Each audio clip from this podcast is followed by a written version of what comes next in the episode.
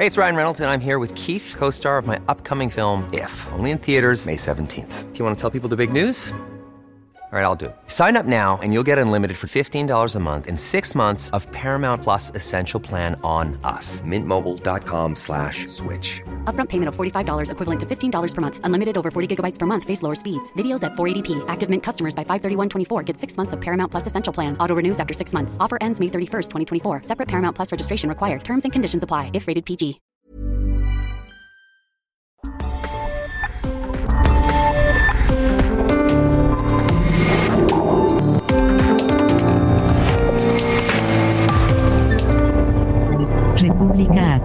Con Alejandro Cacho. Muy buenas noches, buenas noches y bienvenidos a República H. Hoy, miércoles, miércoles 1 de septiembre de 2021. Gracias por acompañarnos. Saludos a todas las personas que nos ven y que nos escuchan a través de Heraldo Media Group. Saludos a toda la gente que nos escucha a través de Heraldo Radio en toda la República Mexicana y también a través de Now Media en los Estados Unidos. Un abrazo fraterno para todos ustedes en esta noche en que tenemos muchos temas, mucha información importante que compartir con ustedes. Quédese aquí en República H la próxima hora porque seguiremos abordando la crisis migratoria en Chiapas, que no se detiene y que nadie lo reconoce como tal, pero ya se ha convertido en una crisis humanitaria. La caravana con haitianos y centroamericanos continúa, no ha detenido su paso a pesar de la oposición del gobierno mexicano. El Instituto Nacional de Migración ha intentado detener esta caravana en varios momentos, sin éxito hasta ahora. Tendremos todos los detalles y el reporte desde el mismo lugar en donde se encuentra la caravana, todavía en territorio chiapaneco, con nuestro corresponsal José Eduardo Torres. Y también platicaremos con el padre Alejandro Solalinde, usted lo sabe, lo conoce, un uh, sacerdote que ha dedicado parte de su vida a la defensa de los migrantes y de la migración. Así que estaremos hablando con él más adelante. El padre Solalinde aquí en República H.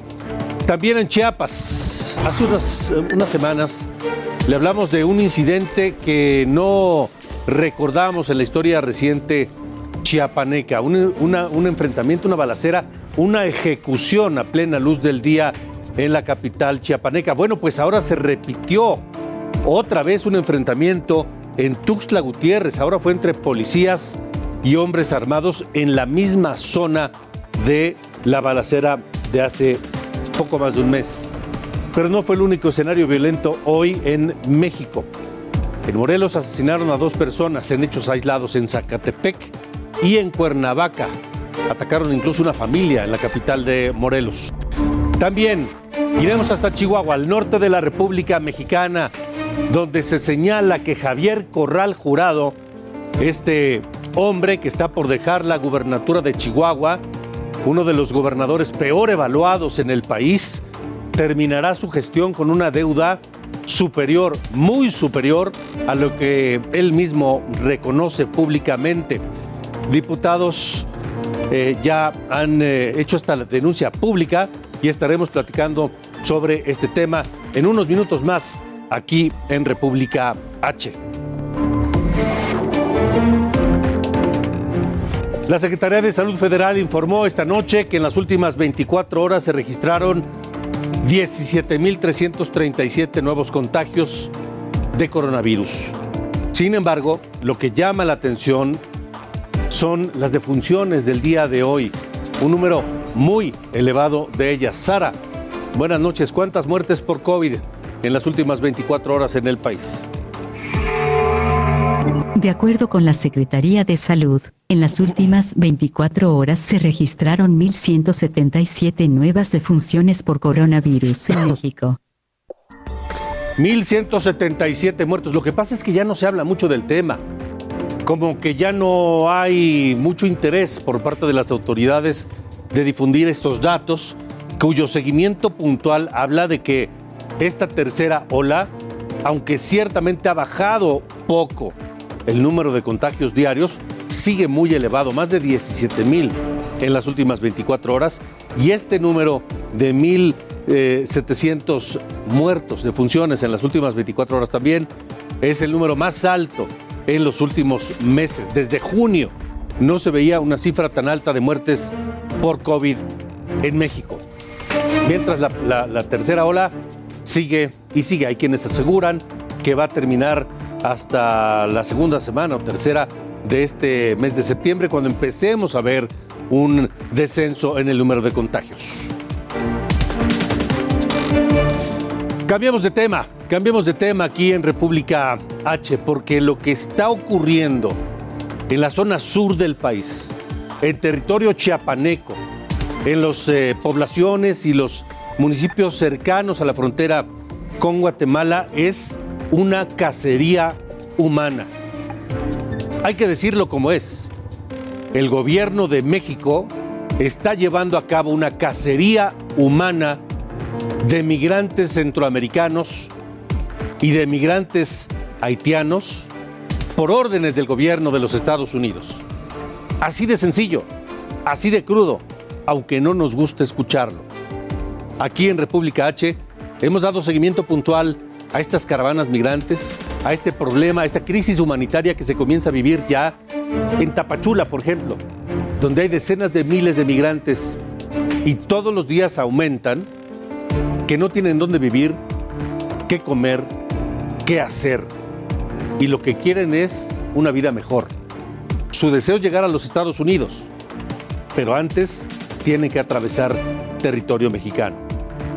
Vamos hasta la caravana migrante esta noche nuevamente con José Eduardo Torres, corresponsal de Heraldo Media Group, quien ha seguido el andar de estos migrantes desde que comenzó en Tapachula, desde la semana pasada hasta el día de hoy, esta noche de miércoles.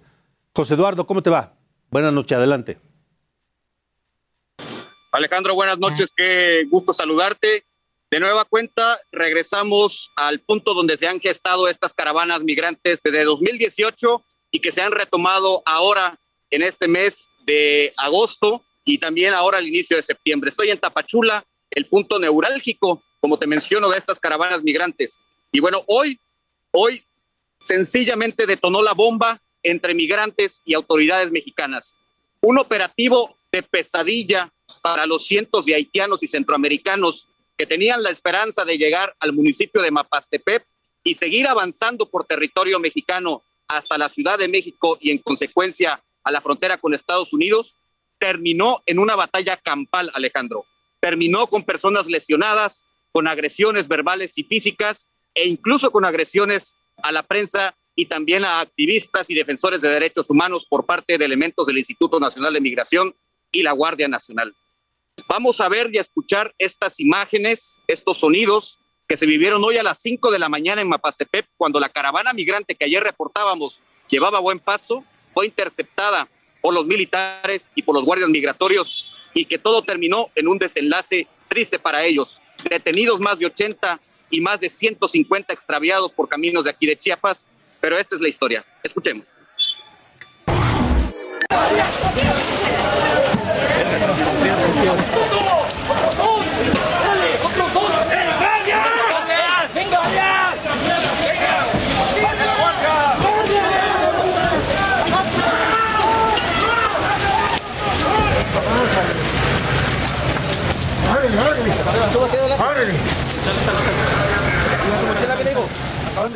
Alejandro, esto es parte de lo que se vivió hoy, solo una parte, solo una pequeña historia de lo que estos migrantes han vivido desde que salieron de sus países, desde que han llegado a Tapachula y desde que han partido de aquí a Mapastepec, que se ha convertido en el búnker de la Guardia Nacional y del Instituto Nacional de Migración para contener a todos estos migrantes. Pero lejos de toda esta situación, hay un lado humano. Son seres humanos que están en tránsito por México y que todos los días tienen que enfrentarse a la situación de qué van a comer. Estas caravanas migrantes que han estado pasando desde Tapachula hasta el centro de la entidad son personas que a veces llevan solamente un vaso de agua en el estómago, donde viajan niños y niñas que no han consumido alimento en el día y también donde viajan mujeres embarazadas que lo único que quieren es preservar ese producto para que nazca bien. Pero todo esto se cae debido a las condiciones infrahumanas en que viajan. Vamos a escuchar el testimonio de Juan, uno de los hondureños que viaja en esta caravana acompañado de su menor hijo y que lo hacen a bordo de una bicicleta para tratar de menguar un poco las altas temperaturas y todo el sufrimiento que tienen que pasar. Escuchemos. Bueno, vengo, la mera verdad que vengo con mi niño, pues no hay trabajo en nuestro país, pues el presidente no los ayuda para nada, pues.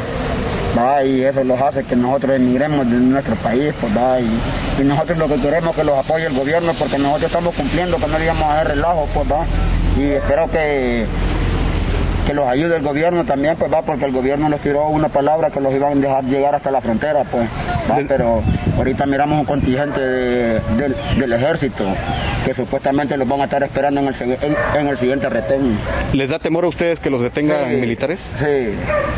Sí, porque la mera verdad de las cosas que nosotros estamos sacando papeles, pues va, ya los sacamos los papeles, pero nadie, nadie, nadie dice nada, pues entonces queremos ir al otro lado, pues, va, y no queremos hacer daño a nadie.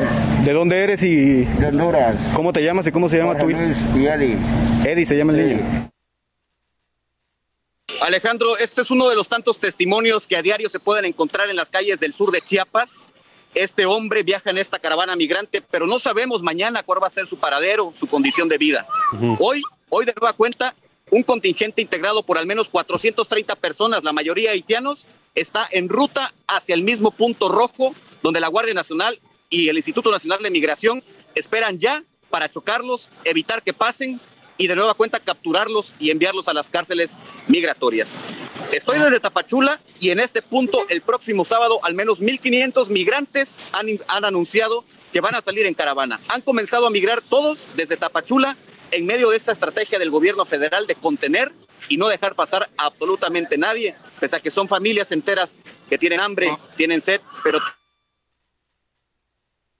bueno, se nos interrumpió la comunicación con nuestro compañero corresponsal José Eduardo Torres allá en Tapachula, que nos describía esta operación de contención de la caravana migrante. Pero no solamente, digo yo, es la contención, sino es literalmente la cacería. La cacería de los eh, migrantes que están participando en esta caravana y que lo que quieren es simplemente llegar a donde puedan encontrar una vida mejor. Le hemos estado informando sobre el operativo implementado por la Guardia Nacional, el Ejército y el Instituto Nacional de Migración para contener a los migrantes. A continuación, le vamos a presentar escenas que muestran cómo el gobierno mexicano, el ejército, la Guardia Nacional y el Instituto Nacional de Migración estaban llevando a cabo una cacería, literalmente, una cacería humana de migrantes, en la que hay empujones, jaloneos, golpes, y no importa si esos son para mujeres o para niños. Este es el material.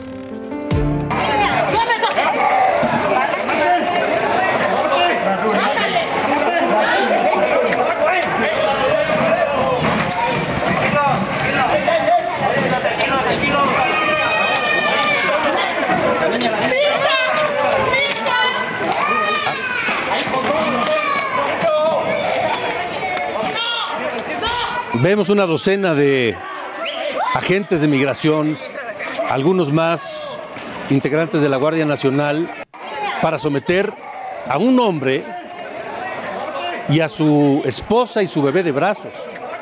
Una decena, una docena de personas armados con escudos, con cascos, jalándolo por los pies, arrastrándolo por el piso, para simplemente someter a un hombre que va con su esposa y con su bebé de brazos. Esa es una escena en Mapastepec, a donde han llegado los migrantes y ha llegado también la, presencia de la, de la Guardia Nacional. Pero hay, hay otros puntos en la geografía chiapaneca en donde se repiten estas imágenes. Niños y llorando por ahí que no quieren eh, subirse a las unidades y los propietarios de eh, eh, las viviendas están diciendo que entraron sin ningún permiso, sin ningún derecho, con personas enfermas y que los están espantando. Eso es lo que están diciendo los propietarios de estas viviendas que eh, se están metiendo a sus casas sin ningún permiso. Vemos a la propietaria de esta casa que está llorando porque no sabía qué es lo que pasaba. Lo único que ella escuchó fueron los soletes, los gritos cuando ingresaron a su vivienda las agentes de la Guardia Nacional para contener a los migrantes. Eso es una cacería. Llegar a los poblados, cercarlos y buscar casa por casa a los migrantes. Meterse por la fuerza a las casas de ese mismo poblado sin la autorización de sus propietarios. No importa si dentro hay ancianos o niños, en busca de migrantes para detenerlos, eso es una cacería humana. Y este es otro momento de esa misma cacería. Misión es que siguen corriendo y escondiéndose entre los montes. Vemos, estamos viendo que la señora también llora porque uno de sus hijos también se perdió eh, eh, en esa redada que están haciendo los elementos del Instituto Nacional de Migración y la Guardia Nacional para detener a, los migrantes que descansaban ya esta mañana en el parque central de este municipio. Aquí las señoras, ¿qué pasó? ¿No le pidieron permiso para entrar? Soy yo la dueña, pero ¿por qué no piden permiso? No traen un orden, no traen nada. Y me están asustando a mí. La están asustando. Yo tengo parálisis, papito. Ah, mira, está enfermo. O sea, no le pidieron, no. No le dieron ningún permiso. Es, abuso de autoridad lo que están haciendo. yo lo puedo demandar. Bueno, es lo que están diciendo los propietarios de las casas que los elementos del Instituto Nacional y la Guardia Nacional se están metiendo a los hogares sin ningún permiso para detener a los migrantes que aún se encuentran en este municipio y que escaparon del operativo sorpresa que implementaron la mañana en el Parque Central. Seguimos entonces para todos ustedes para que estén enterados de lo que está pasando en este municipio en donde al menos unos 200... Esto es parte de lo que se ha vivido hora tras hora durante los últimos días en distintos lugares y poblados de Chiapas. Y claro que ha habido dispersión, porque al momento en que llegan estas fuerzas de seguridad, los migrantes corren para donde pueden. Es literalmente sálvese quien pueda. Y no importa si se separan las familias, y no importa muchas veces si los niños corren por su lado y luego se encuentran solos en el desamparo. ¿Se imagina lo que es eso para los niños? Por lo pronto, autoridades de, de Tapachula implementaron ya un operativo en el primer cuadro de la ciudad, de esta ciudad fronteriza, a fin de que haya una regulación al comercio informal que los migrantes haitianos y centroamericanos llevan a cabo en la vida, vía pública para ganar algo de dinero y poder comer se les eh, ofreció la posibilidad de ser reubicados en alguna parte de Tapachula.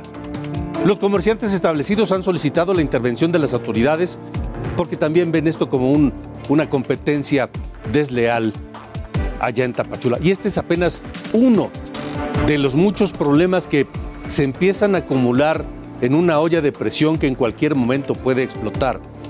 Porque la presencia de todas estas decenas de miles de personas en tránsito afecta a esas comunidades fronterizas en el sur de México, pero también en el norte. Las ciudades fronterizas del norte, Tijuana, Ciudad Juárez principalmente, también se están viendo ya eh, con la presencia de estos migrantes. Migrantes que durante mucho tiempo, al llegar a México, saben que existe alguien que los ayuda, que los ha ayudado durante mucho tiempo y que representa una esperanza para muchos de ellos. Me refiero al padre Alejandro Solalinde, director del albergue Hermanos en el Camino, a quien agradezco que nos acompañe esta noche aquí en República H. Padre Solalinde, ¿cómo está? Buenas noches. Buenas noches. Bueno, pues eh, también eh, con mucha preocupación por todo lo que está pasando, ¿verdad? Eh, y también yo he seguido de cerca eso y creo que vale la pena pues hacer una reflexión pues más profunda de todo esto, amigo. ¿Cuál es su reflexión? Porque esto, esto, esto, esto tiene todas las características de una cacería humana. yo quisiera que, viéramos esto de una manera más amplia. El, el, problema es muy complejo. La, la, migración de por sí ha sido compleja, pero el momento que vivimos también hay una cuestión geopolítica que, que en los países de origen no han logrado retener a la buena con ofrecimientos, con oportunidades, con trabajo, estudio a su gente. Y luego las presiones de Estados Unidos también sobre México, que no le han permitido tener una actuación diferente. Nosotros sabemos que esta mm, situación que, que, vivimos, pues es una también, hay que decirlo, ¿no? De las herencias de los gobiernos anteriores que permitieron muchas cosas, no regularon como debían haber regulado. Y bueno, ahora que, que se trata de, de encontrar un punto medio es, es difícil porque ahorita lo que tiene que hacer México es buscar una, una, un equilibrio entre eh, eh, sus compromisos que tiene con Estados Unidos, pero al mismo tiempo cumplir también con, con la ley, con las leyes mexicanas, con los derechos humanos, con compromisos nacionales e internacionales que el mismo gobierno ha hecho como Estado ante el mundo. Entonces, eh, lo que estamos viendo ahorita, fíjense, esto que voy a decir es interesante para que lo reflexionen ustedes. Aquí no, no podemos ver una cuestión maniquea de buenos y malos. Eh, la, mucho, mucho, del personal que está ahorita en, en migración eh, son del ejército o de la marina, de las Fuerzas Armadas.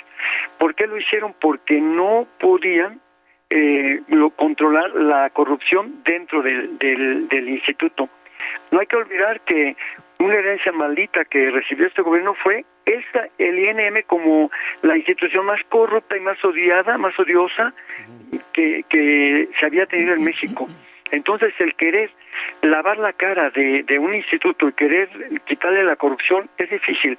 Buscaron la, la solución militarizando el INM, está militarizado. Usted puede ver lo que los delegados de, de cada estado sí. son oficiales retirados de la Marina o del Ejército. Ellos Entonces, tendrán padre, buena voluntad. ¿El pero- gobierno mexicano está actuando correctamente? No, yo no puedo decirle que sí, que no. Simplemente que no han logrado todavía entender la- el personal nuevo que llegó de las Fuerzas Armadas, lo que es la migración. Eso Ujú. requiere Bueno. Bueno, pues eh, ojalá podamos restablecer la comunicación con el padre Solalinde, que nos estaba dando su punto de vista sobre la actuación del gobierno mexicano frente a este fenómeno. Sí, es cierto, la corrupción estaba presente en el Instituto Nacional de Migración y por eso se puso en manos eh, de- de- de las fuerzas militares mexicanas. Pero una cosa es la corrupción y otra cosa es el trato que se le da a los migrantes.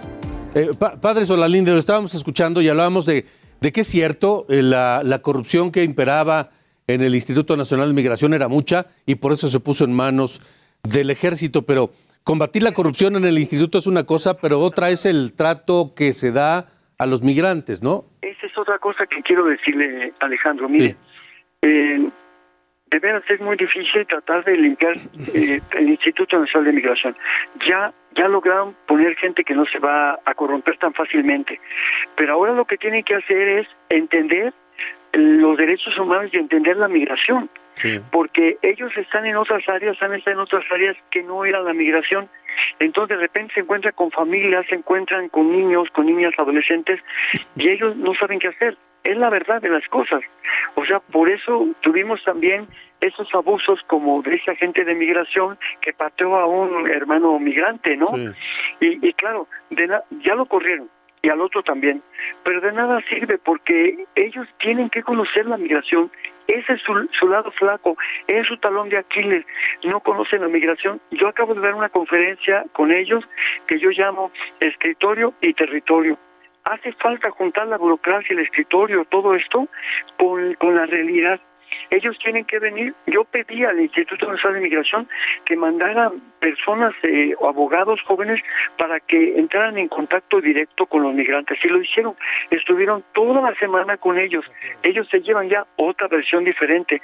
Pero eso tenemos que hacerlo con todos los demás directores Sí. internos del Instituto Nacional de Migración y, De y acuerdo. por supuesto con las Fuerzas Armadas. Pues padre Solalinde, vamos a ver en qué, en qué para todo esto, porque es un drama humano sin lugar a dudas. Muchas gracias por haber estado con nosotros en República. Sí, por nada, al contrario, Alejandro, hasta luego. Hasta luego, buenas noches. Pues ahí está lo que opina un hombre que ha dedicado buena parte de su vida a la asistencia y defensa de la migración. Hoy de alguna forma hay que, dice que hay que entender lo que está haciendo el gobierno, pero cierto es, una cosa es la lucha contra la corrupción y otra cosa es la cacería humana y la, la violencia y el, eh, la violación a los derechos humanos.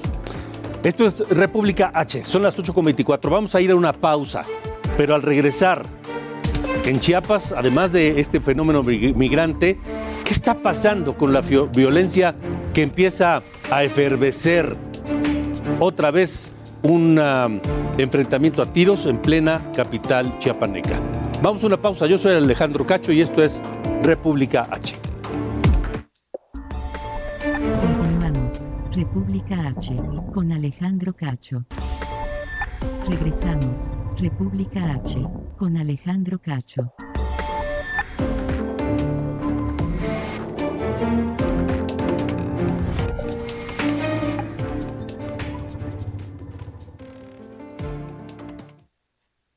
Las ocho y media de la noche, tiempo del centro de la República Mexicana.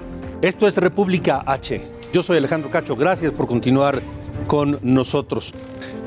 Ya le presentamos un panorama muy completo de lo que está ocurriendo con los migrantes y la caravana migrante en el sur de México, en eh, Chiapas, pero le mencionaba también que este es un fenómeno que afecta eh, sí al sur, pero también al, norte. Le hablaba de los eh, inconvenientes que están causando ya los migrantes en Tijuana, en Ciudad Juárez, y veamos a Nuevo León. Nuevo León, que es un estado de paso también para los migrantes. Allá fue eh, localizado un grupo muy numeroso de ellos y mi compañera Daniela García nos tiene los reportes esta noche. Daniela, ¿cómo estás?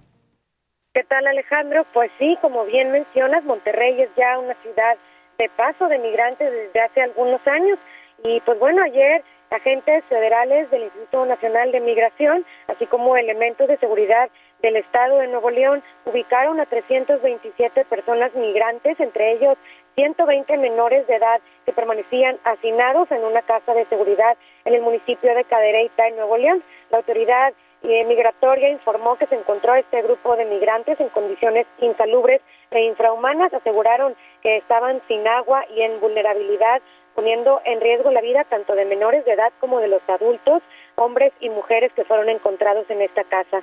Eh, las acciones que dieron para encontrar a este numeroso grupo de migrantes pues nos comentaban que fue un trabajo realizado por la Agencia Estatal de Investigaciones que estaban dando seguimiento al caso de un paciente de un hospital que falleció y era visitado por personas extranjeras. Si me permites, Alejandro, este paciente que habría perdido la vida en un hospital local, pues ha trascendido que se trataba de un bebé y estas personas que lo visitaban, personas extranjeras, como mencionaba el, Instituto Nacional de Migración, pues eran los padres de este pequeño, por lo que finalmente, pues la Agencia Estatal de Investigaciones ubicó el domicilio donde aparentemente estaban alojadas estos eh, padres de este menor junto con muchísimas personas más, menores de edad y adultos extranjeros. Se encontró la ubicación de la casa en el municipio de Cadereyta, a unos 40 kilómetros del centro de la capital de Nuevo León. En la ficha técnica que fue otorgada por el Instituto Nacional de Migración se reveló que fue finalmente hasta las 5 de la tarde del día de ayer cuando agentes federales de migración y cuerpos policíacos y de seguridad del Estado, como es el caso de la Agencia Estatal de Investigaciones que mencionaba, así como de la Policía Municipal de Cadereyta, de Fuerza Civil y también de la Guardia Nacional, pues llegaron al lugar y procedieron al rescate de las personas migrantes. En la inspección de la vivienda, pues encontraron que había 327 personas que permanecían sin agua, alimentos y en condiciones de hacinamiento, de vulnerabilidad y totalmente insalubres. Y pues de estos 327 personas, perdón, se informó que 120 serían niños, niñas y adolescentes. Además de esto, pues no se ha confirmado, sin embargo, ha trascendido por parte de activistas en pro de los derechos migrantes aquí en Monterrey, que algunas de las personas que fueron rescatadas de este lugar también había pues además de niños y pequeños bebés, también había mujeres embarazadas que se encontraban en estas situaciones tan deplorables, Alejandro. Vaya situación, así que por la desgracia de la muerte de un, de un niño pequeñito, fue que dieron con este lugar donde se encontraban hacinados todos estos migrantes y no se tiene idea de quién los mantenía ahí, quién los llevó, ¿verdad? No se ha dado información ni ficha técnica sobre, digamos, los coyotes que los habían llevado a este lugar. Sin embargo, pues no es muy extraño tampoco encontrar este tipo de casas de seguridad donde están esperando eh, que puedan cruzarlos hacia Estados Unidos o están recibiendo algún tipo de apoyo mientras se preparan para cruzar la frontera hacia Estados Unidos, que recordemos son aproximadamente eh, pues dos horas de camino de aquí a la frontera con, con Estados Unidos, por lo que esta es la ciudad de paso, como mencionábamos al principio. Hay muchas casas de migrantes, pero también existen estas casas de seguridad donde algunos llegan y se encuentran en estas deplorables situaciones. Pero sí, el número de 327, eh, de los cuales 120 eran menores, pues es un número muy grande. Gracias, Daniela García, por la información. Estamos pendientes y Gracias. muy buenas noches. Buenas noches, Daniela García, corresponsal de Heraldo Media Group allá en Nuevo León. Y mire, ya que hablamos de, de los niños migrantes, el flujo de estos niños migrantes aumentó según el informe del Instituto Nacional de Migración. Asegura que de enero hasta la fecha se han registrado 34.427 menores de edad migrantes y esos son los que se registran. Esto es tres veces más que el año pasado cuando se registraron 11.703. Los migrantes dicen que los traficantes de personas les insisten en llevar a sus hijos con ellos en esta travesía para facilitar su tránsito. Ese es el drama de este negocio infame que es la migración. Porque eso es lo que es también un negocio infame. Estamos en República H, son las 8.35, tiempo del centro de la República Mexicana. Dejemos por un momento el tema migrante y vayamos a, pues a los, al circo de la política. Yo le había comentado hace unos días, cuando se nombró a Adán Augusto López secretario de Gobernación, todas las piruetas legales que hicieron en Tabasco para permitirle al gobernador venir a la Ciudad de México y asumir como secretario de Gobernación y hacerse bolas allá con la gubernatura de Tabasco. Vamos contigo nuevamente eh, a, Villahermosa. Eh, gracias Javier de la Rosa porque pues las piruetas de la política y de los diputados apenas terminaron, ¿no? O sea, resulta que el mismo individuo protestó dos veces como gobernador en unas cuantas horas.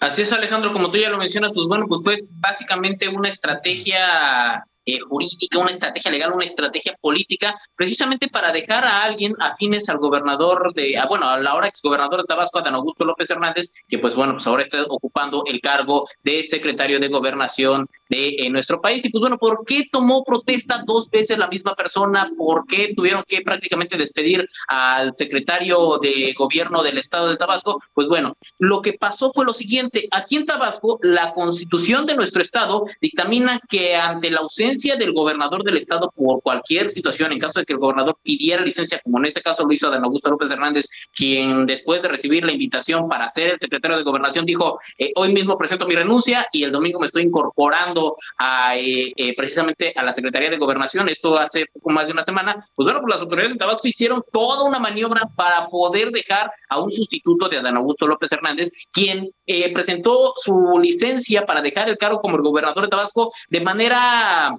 eh, precisamente de manera temporal, es decir, este, por tiempo indefinido, él puede regresar todavía a ser gobernador de Tabasco. Por lo cual, para poder dejar a la persona que querían, lo que hicieron fue pedirle al ahora exsecretario de gobierno de Tabasco, a José Antonio de la Vega Smitia, que renunciara al cargo. Él tuvo que renunciar al cargo y ahí nombraron al capitán Carlos Manuel Merino Campos como eh, gobernador provisional del estado de Tabasco. Esto para cumplir con la reglamentación de nuestro estado del artículo 49 que dicta que eh, tiene que ser el secretario de gobierno quien asuma el cargo de gobernador sustituto o gobernador provisional de Tabasco si un gobernador pide licencia. Por eso el capitán Carlos Manuel Merino Campos primero tomó protesta como eh, secretario de gobierno para ser el secretario de gobierno y cumplir con la reglamentación del artículo 49 de nuestra constitución y así asumir como gobernador sustituto por 60 días. Luego, ¿qué pasó después de estos 60 días o antes de ellos? Pues prácticamente el Congreso del Estado tuvo que citar a una sesión extraordinaria para así poder eh, prácticamente eh,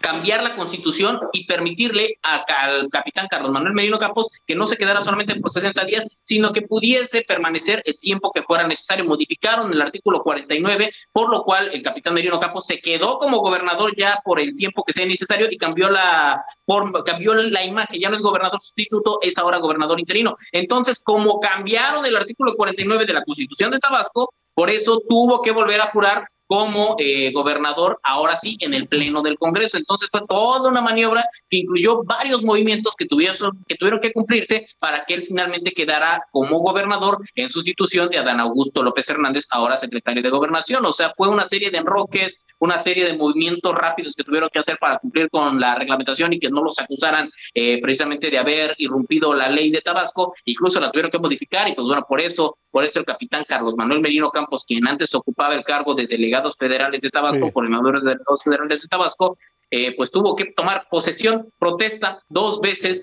eh, por el mismo cargo. Nada más cambió la figura, ya dejó de ser gobernador sustituto para ser gobernador interino. Entonces, así más o menos fue la maniobra. Déjame, déjame a Javier decirte algo. Protestó tres veces. Primero como secretario de, gobierno, luego como gobernador sustituto y luego como gobernador interino. Es decir, con tal de cumplir los caprichos o intereses políticos de alguien o de algunos, pues peripecia y maroma, circo, maroma y teatro, como se dice, ¿no? Allá en Tabasco. Pues gracias, Así es, Javier. Se tuvo que hacer todo. Así es. Muchas gracias, por el reporte, Javier. Hasta luego, buenas noches. desde el Estado. Seguro. Eso allá en Tabasco. Cerca, cerca de ahí, en Tuxtla Gutiérrez, la capital de Chiapas, la madrugada de este miércoles se registró un enfrentamiento. Vamos con mi compañera Jenny Pascasio que nos tiene los detalles. Jenny. ¿Qué tal Alejandro? Muy buenas noches. Como bien informas, alrededor de la una de la mañana, una cámara de videovigilancia captó el momento en que una persona del sexo masculino fue ejecutada en la colonia San Pedro Mirador de la capital chiapaneca. El hecho fue alertado por una llamada anónima al Centro de Control y Comandos en la que señalaron que el sujeto fue perseguido por varios vehículos particulares con personas armadas a bordo. Al conocer esta noticia criminal a través de los servicios de emergencia, los policías arribaron al lugar donde encontraron el cuerpo sin vida de un hombre que aún no ha sido identificado. Por estos hechos, la Fiscalía inició una carpeta de investigación por el delito de homicidio en contra de quienes resulten responsables. Posteriormente, a través de las videocámaras de vigilancia, también dieron con al parecer uno de los vehículos involucrados en este homicidio que fue interceptado en la delegación Terán por elementos de la Policía Estatal Preventiva. La Fiscalía dio a conocer que los policías requisaban el vehículo asegurado y los detenidos cuando cuando llegaron dos vehículos más, desde los cuales se realizaron detonaciones con armas de fuego en contra de los uniformados, quienes lograron repeler el ataque. Escuchemos un poco de lo que se vivió.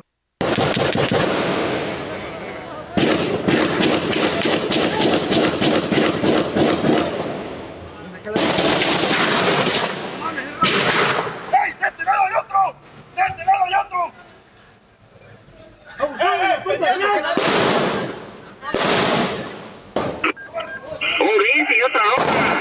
Un gris y otra.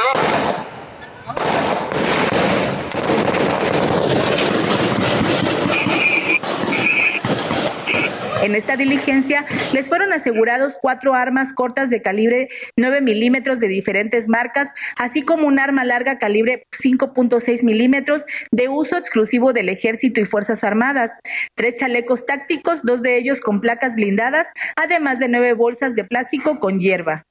La Fiscalía informó que se abrió una segunda carpeta de investigación por los delitos en contra de la salud en su modalidad de posesión de narcótico y por violación a la Ley Federal de Armas de Fuego y Explosivos en contra de Lázaro N., Humberto Guadalupe alias El Lupe, Jesús Alberto alias El Chuy.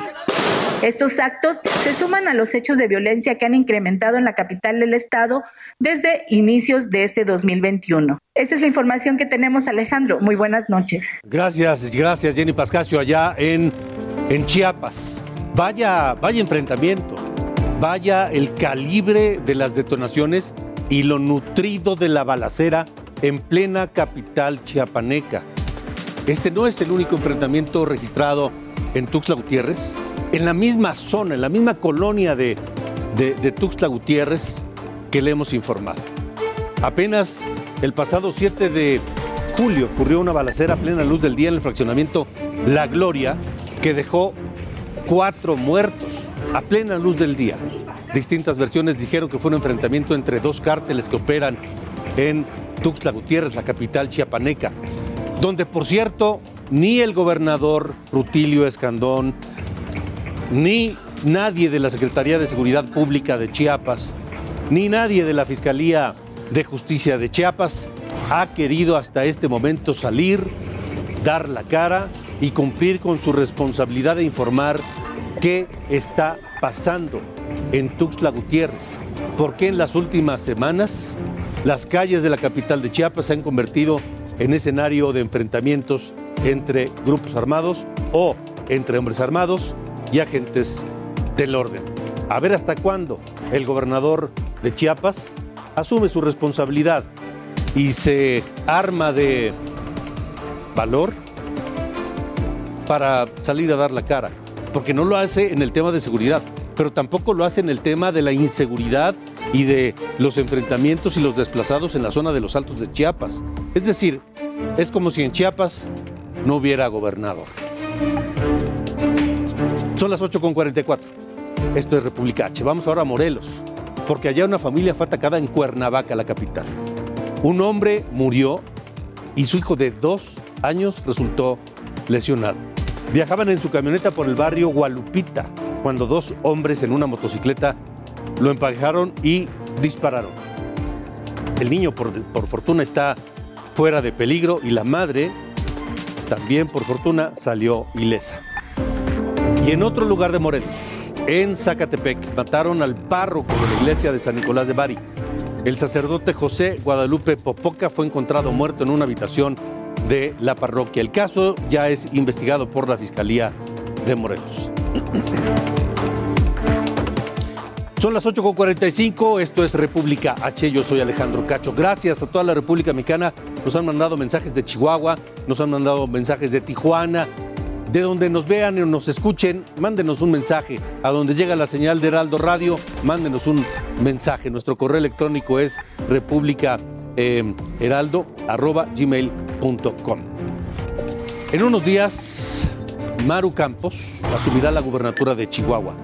La candidata panista ganó a pesar de la oposición del actual gobernador, que también es panista, Javier Corral, quien por cierto es uno de los gobernadores peor evaluados de todo el país y quien eh, ha decepcionado de manera muy importante a los chihuahuenses por el gobierno de pocos resultados que, ha- que ha dejado o que ha hecho. Ahora resulta que Javier Corral pues va a dejar una deuda mucho mayor de la que se había pensado. Esto lo denunciaron en conferencia de prensa dos diputados, dos diputados del equipo de campaña de la gobernadora electa Maru Campos. Y esta noche le agradezco a uno de ellos, al eh, diputado Carlos Olson, que nos acompañe aquí en República H. Diputado, gracias y buenas noches por estar aquí. Muy buenas noches, Alejandro. Muy, muy buenas noches a todos tus redescuchas y sobre todo a todos los que nos siguen también por, por internet. Muchas gracias, diputado. Bueno, ¿qué pasa con el gobierno de Corral? Resulta que además de ineficiente salió mentiroso. Mira, Alejandro, comentarte y puntualizar lo siguiente. El Estado de Chihuahua, como bien dices, enfrenta una crisis eh, financiera en cuanto a un tema irresponsable de la deuda. Y sí quiero puntualizar lo siguiente. Este tema se ha venido arrastrando desde el 2004. Eh, el, del 2004 al 2016 hubo un incremento de una deuda de 20 mil millones de pesos y luego con el gobierno de César Duarte otros veintitantos mil millones de pesos. El gobierno de Javier Corral recibe una deuda con 49 mil millones de pesos. El problema no se concentra en la deuda de largo plazo. La deuda de largo plazo, si bien el, gobierno de Javier Corral se mantuvo ligeramente estable, pues hasta podríamos decir que en términos absolutos se redujo en mil millones de pesos, es decir, a 48 mil millones. El problema lo tenemos en el corto plazo. Eh, lo que ha pasado es que del 2016 al 2018 se ha incrementado la deuda con el corto plazo. ¿Y por qué ha pasado esto? Eh, mira, en el estado de Chihuahua estamos muy fuera y muy lejos de la normatividad federal en cuanto al control de gasto, en cuanto a la planación presupuestaria, en cuanto a la, a la armonización con la ley de disciplina financiera. Y lo que se ha presentado durante los cinco años del gobierno eh, que está por terminar es que se han presentado presupuestos deficitarios. Al, al, haber presupuestos deficitarios, lo que ha hecho este gobierno es hacer eh, o echar mano de los cortos plazos. Así fue en el 2016, 2017, 2018, 2019, 2020. Llega 2021 y por ley hay que eh, liquidar esos cortos plazos. ¿Y qué es lo que se hace?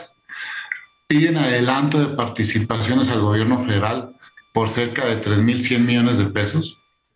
Y de esos 3.100 de, de esos 3.100 millones de pesos no reintegran a la federación 1.800 millones.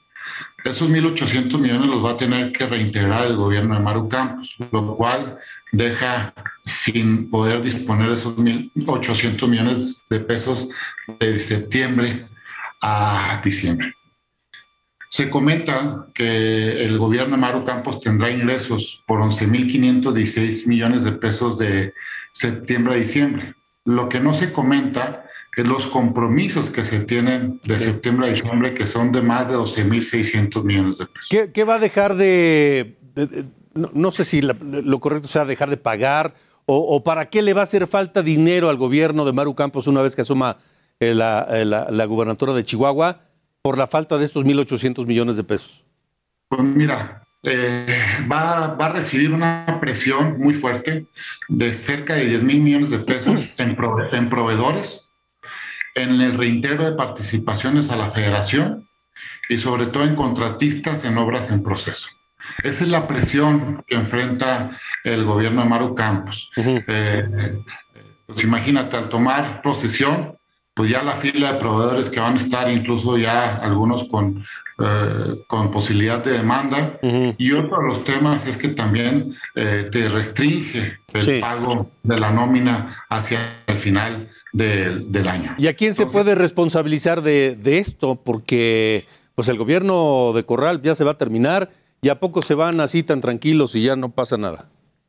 Bueno, eso ya lo, tendrán que hacer este, eh, las entidades fiscalizadoras sobre eh, si, hubo, si hubo o no hubo un manejo responsable. Ahorita lo que estamos analizando es eh, la falta de liquidez del, del, gobierno que, banca, que va a tomar Maru Campos en septiembre y la falta de liquidez que tendrá para, para cerrar el año. ¿no?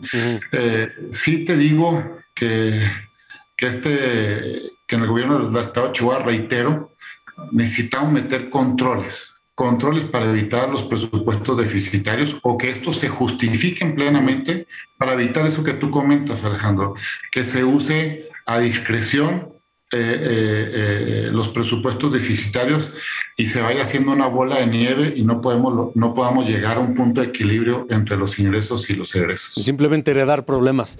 Diputado Carlos Olson, gracias por haber estado en República H. Nosotros vamos a seguir muy pendientes de todo lo que ocurra allá en Chihuahua, porque sabemos que además no ha sido una transición precisamente tersa. No, con muchísimo gusto, Alejandro. Yo sé que tú conoces bastante las finanzas públicas y estamos mucho a tus órdenes. Igualmente, diputado, muchas gracias. Hasta luego. Hasta luego, buenas noches. Y seguimos en el norte de la República, esto es República H. El gobernador de Tamaulipas, Francisco García Cabeza de Vaca, dijo que los operativos contra conductores de las empresas Didi y Uber en su estado se suspenderán. ¿Por qué? Pues porque ya se inició un diálogo con esas plataformas de transporte privado. Se dialogó eh, con ellos. Eh, primero que nada, nosotros tenemos que cuidar a los usuarios. Nosotros eh, el tema más importante de todos es la seguridad de los usuarios y lo que hemos pedido a estas dos plataformas es que estos carros se registren. Porque si no hay registro, pues no tenemos conocimiento de quiénes son los que están manejando estos vehículos. Y es que hace unos días los conductores de Uber y Didi hicieron una protesta allá en Tamaulipas por decomisos de vehículos que no tenían registro y demás. Vamos a hacer un recorrido por la República Mexicana. José Rosa Saispuro rindió su quinto informe de gobierno. El gobernador de Durango acusó que la federación no ha apoyado a todos los sectores, pero ha invertido 10 mil millones de pesos en agua potable.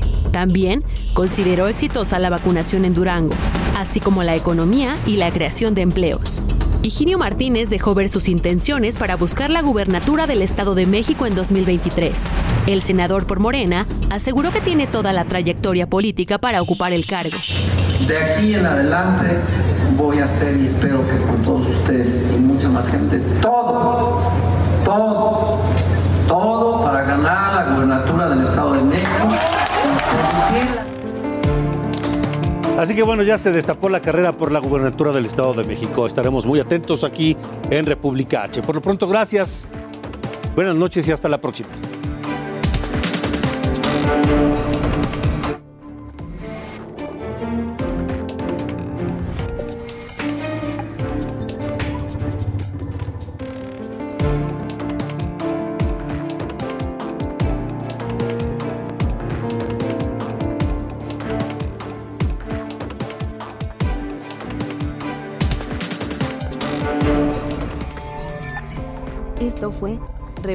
H con Alejandro Cacho.